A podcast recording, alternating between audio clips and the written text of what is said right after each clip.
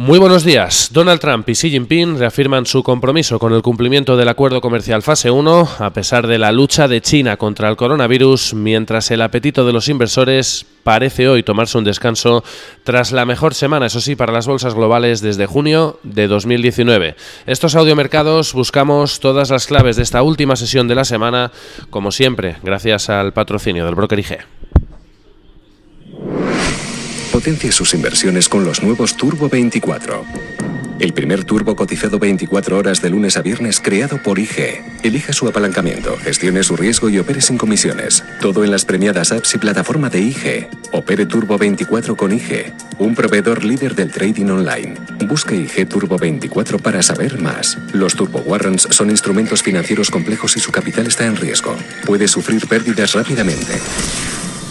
El optimismo en torno a las posibilidades crecientes de poner freno a la epidemia del coronavirus junto a la expectativa a que haya un rebote en el crecimiento económico global. A pesar de este impacto, con los datos recientes además respaldando esta tesis, ha llevado a las bolsas globales a cometer su mayor rally en una semana desde junio de 2019, con unas bolsas además de Wall Street que han tocado nuevos máximos históricos esta semana gracias también a que la temporada de resultados empresariales del cuarto trimestre está siendo mejor de lo que anticipaban la mayor parte de analistas. La mejora en el sentimiento de los inversores ha sido además respaldada ayer por el anuncio de China de que recorta a la mitad las tarifas para ayudar en el cumplimiento de las compras comprometidas en el acuerdo fase 1 con Estados Unidos frente a los rumores de que iba a tener complicaciones en este sentido por su encarnizada lucha frente al coronavirus. Recuerden que han comprometido además una cifra bastante abultada, 200.000 millones de dólares en dos años. Un mensaje además hoy reforzado también por el presidente Trump y por Xi Jinping. Ambos han mantenido una conversación en la que han reafirmado su compromiso con el cumplimiento total del acordado en el pacto firmado en Washington a mitad de enero y en seguir mejorando las relaciones entre ambos países, según han desvelado desde la Casa Blanca. Todo mientras el coronavirus sigue avanzando, deja ya un saldo de 636 fallecidos y más de 31.000 afectados, con China que ha empezado su silla hoy a administrar el antiviral desarrollado por eh, Gilead, la farmacéutica norteamericana, el mismo medicamento que Estados Unidos ya ha utilizado con el primer paciente de coronavirus en suelo norteamericano eh, y con el mensaje de que los síntomas están empezando a mejorar desde el día siguiente a administrar dicho antiviral. Todo mientras las agencias de calificación siguen advirtiendo de un impacto económico sobre al menos la economía de China, la segunda mayor economía mundial. Dice hoy Standard Poor's en un informe que el crecimiento de China podría bajar al 5% en 2020 como consecuencia del impacto del coronavirus, mientras los inversores se mantienen a la expectativa a la espera de conocer hoy un dato clave de la economía estadounidense como es el NFP, ese dato de empleo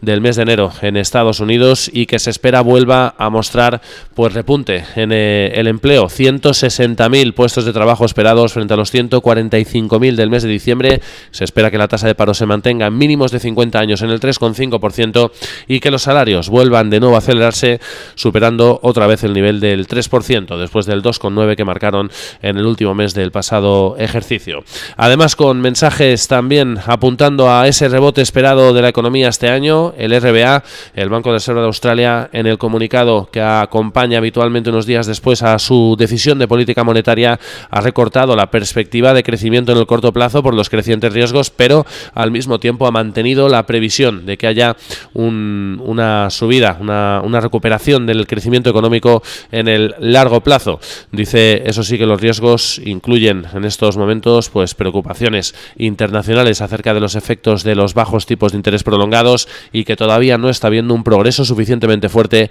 en la inflación, por lo que esperan que la política monetaria siga siendo acomodaticia por un largo periodo de tiempo. También hemos tenido declaraciones esta pasada madrugada por parte de Quarles, optimistas, miembro de la Fed, diciendo que siguen eh, pues eh, anticipando recuperación del crecimiento económico de Estados Unidos este año y que esperan que la inflación se mueva en el objetivo de la Fed del 2% en el medio plazo. Todo mientras el apetito por el riesgo de los inversores parece tomarse hoy un respiro después del rally de esta semana con unas bolsas asiáticas que cotizan con pérdidas ligeras o moderadas generalizadas. Hemos visto al cierre de la sesión en Tokio caídas para el Nikkei del 0,19%, un 0,28%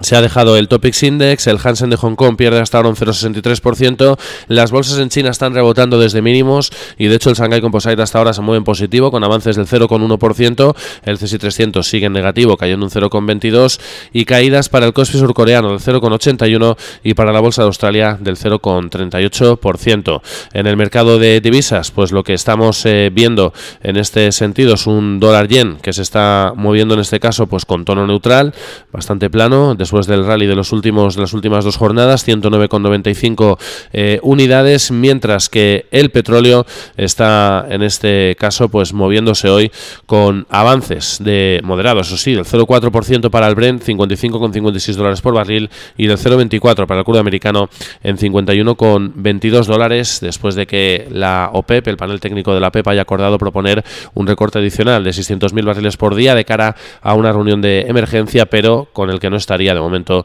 de acuerdo Rusia. También en negativo venían las bolsas europeas, aunque hasta ahora vienen los principales futuros pues bastante planos, con bastante indefinición, los principales futuros de los indicadores del viejo continente en una jornada en la que esperamos referencias, aparte de SNFP, por supuesto, que está sin duda en el foco central de esta última sesión de la semana, referencias que vamos a conocer como la producción industrial eh, junto a la balanza comercial de Francia, ya lo hemos conocido en Alemania, con dura caída además para la industria de la mayor economía de la eurozona. Esperamos estas mismas cifras en Francia. También producción industrial en España. Halifax de precios de la vivienda en Reino Unido, junto a subasta de deuda y ventas minoristas en Italia. En el plano empresarial, algunos apuntes. El hasta ahora consejero delegado de Credit Suisse, Tiam, ha eh, dimitido eh, como número, como alto ejecutivo, en este caso de la compañía, después de un escándalo eh, que ha rodeado también a su persona en los últimos tiempos. Va a ser sustituido por Thomas Goldstein, según ha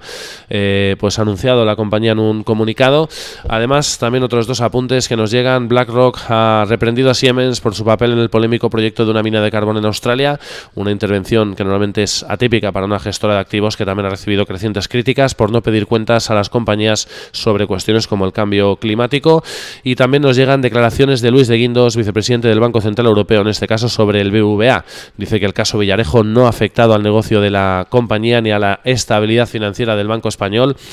en un mensaje, en este caso que recoge en diferentes medios, de una conversación que habría mantenido con inversores y clientes, asegurando eh, que no han penalizado a la entidad porque existe la percepción de que este asunto pertenece al pasado y que no implica al actual Consejo. Y al otro lado del Atlántico, pues los futuros de momento se mueven planos también, al igual que los futuros europeos, después de los nuevos máximos históricos ayer al, cierre de la jornada en pues un momento pues como de pausa a la espera del dato clave de la jornada. Sin duda ese dato de empleo el NFP que decíamos que vamos a conocer en el día de hoy y que sin duda va a ser importante para tomarle el pulso a la economía norteamericana en plena expectativa creciente. A que veamos ese rebote en el crecimiento económico global este año y que constatan además los datos recientes. Lo veíamos el lunes con los datos del sector manufacturero mostrando rebote prácticamente en toda la regiones, también el ISM en Estados Unidos. Lo veíamos también el miércoles en los PMIs compuestos, apuntando a rebote de la actividad en Europa, en Reino Unido y también en Estados Unidos. Y lo vimos también con ese ADP de empleo que pulverizó prácticamente previsiones, 291.000 frente a los 156.000 esperados, prácticamente duplicando la cifra que se esperaba y con el mejor dato desde mayo de 2015. Además, esperamos inventarios mayoristas junto al habitual Baker Hughes con el número de refinerías activas durante la semana y resultados también de compañías como First Energy o también la biofarmacéutica Avi. Que tengan una feliz sesión.